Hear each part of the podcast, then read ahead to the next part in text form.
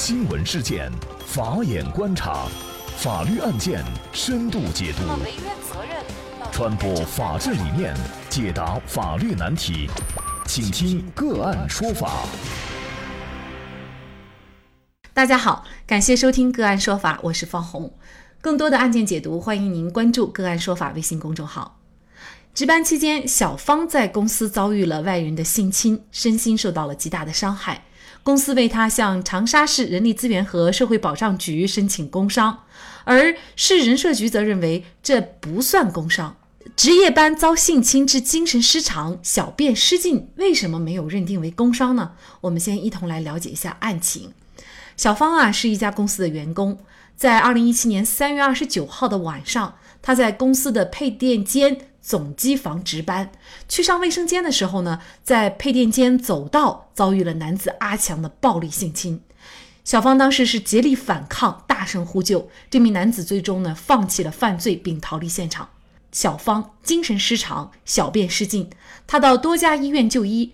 中南大学湘雅二医院诊断为应激相关障碍。二零一七年的五月。这家公司小芳任职的公司就向市人社局提交了关于小芳所受伤害的工伤认定申请。同年六月，市人社局就做出了不予认定工伤的决定。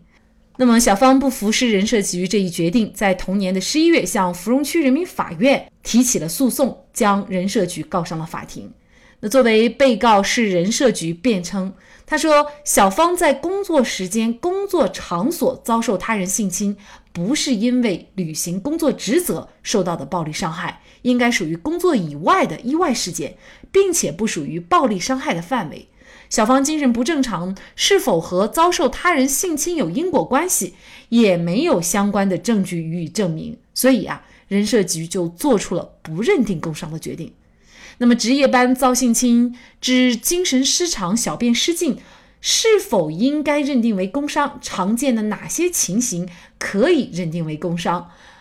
就这相关的法律问题，今天呢，我们就邀请北京京航律师事务所合伙人、劳动法业务部主任刘伟律师和我们一起来聊一下。刘律师您好，主持人你好，嗯，感谢刘律师。我们很多人哈，可能工作了很多年，如果是不遇到类似工伤的情况呢？大家也不知道什么情况下可以认定为工伤，能给我们介绍一下吗？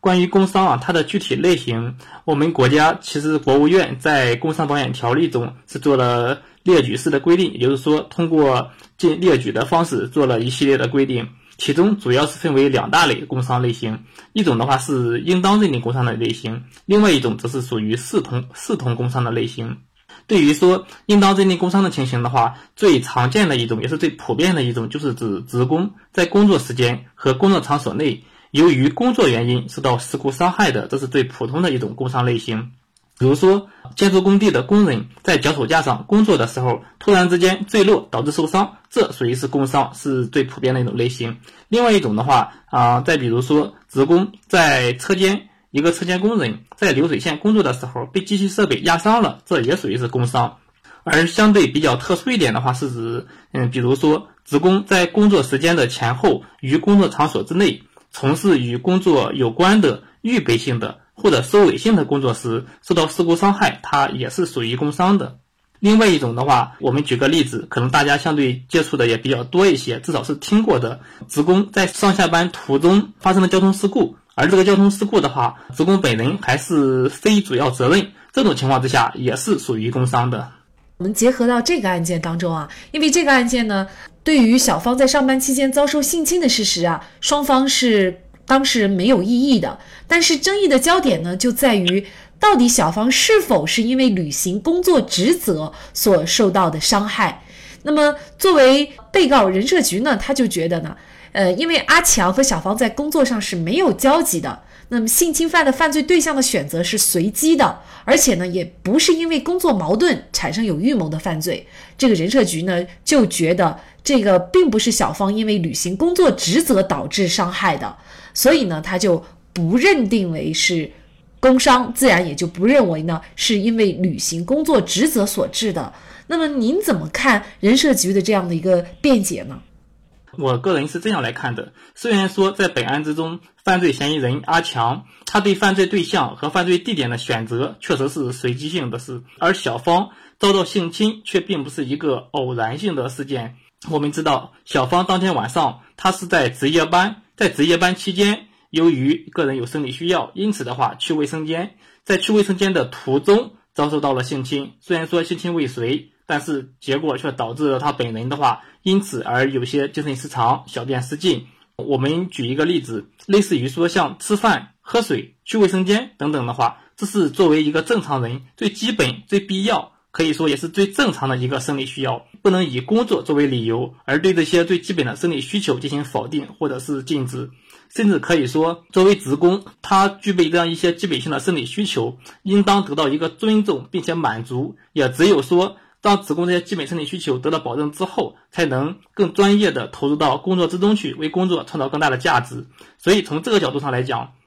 无论是职工去开水间打水，或者说去卫生间上厕所等等，都属于是一种为了满足自己的基本生理需要而采取的一种行为。他们的话，应当被理应被视为是工是履行工作职务的一个必要的延伸。而具体到本案之中，我们可以说再换个场景的话来来思考一下，比如说小芳她正在值班室正常的进行工作，然后匪徒阿强突然之间破门而入，呃，并且对小芳采取性侵行为，这种情况之下的话，到能不能够认定为工伤呢？我相信这个时候绝大多数人会采取一种肯定的回答。而同样的道理，同样的道理，虽然说小芳她是在去卫生间的途中遭到性侵。而去卫生间途中本身应当视为履行职务的一种延伸，因此的话，也应当将它归为工伤的类型。也就是这个履行工作职责，实际上不能把它狭义的去理解，它所有。在这个期间，为了工作所做的这个事情，包括生理上的一些需要，也是应该属于履行工作职责的。比如说，我们刚才呃刘律师也提到的上班下班，广义的理解，它也是属于履行工作职责。还有一种情况就是，我们很多工作的这个职业决定，我可能不是一天八个小时我全在办公室，我可能在路上去跑业务，或者是去做其他的事情，但是都是跟工作有关。我在路上的这一段时间，其实也仍然是属于。履行工作职责的范畴是吗？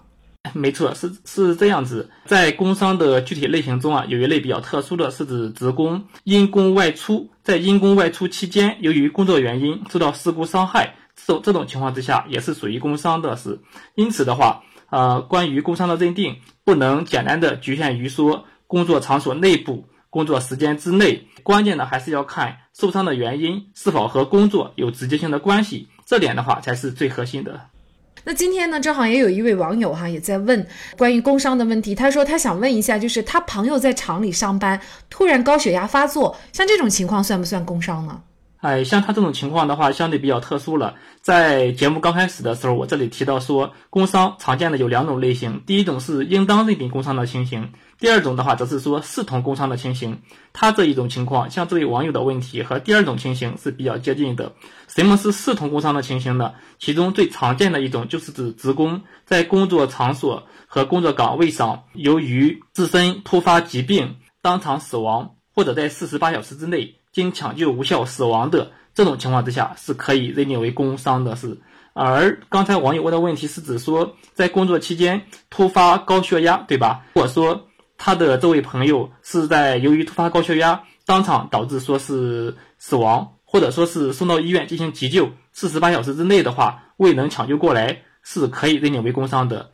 但是假如说仅仅是突发了高血压，很快自己就复原了，没任何问题，或者是在医院进行抢救，超过了四十八小时之后才死亡，这种就不能认定为工伤了。那么，所以说我们对这个工作时间和工作场所的理解呢，也不是那么局限的。刚才我们的这个问题，它就有一个四十八小时的一个限制，就是这个工作时间和工作场所同样其实也可以做以相对宽泛的理解，是吗？啊，没错，是的。一般来讲的话，工作时间就是指在因公司都会规定严格的上下班时间，比如说早晨九点钟上班，下午五点下班，在这期间的话属于工作时间。但这点的话并不是绝对的。呃，在刚开始我们也提到了，如果说职工是在工作时间前后做一些预备性或者收尾性的工作，发生事故伤害也属于工伤。这就是对这个工作时间的对它的一般性解释的一种突破。而工作地点的话，相对就更好理解了。工作场所的话，并不局限于整个的办公区域，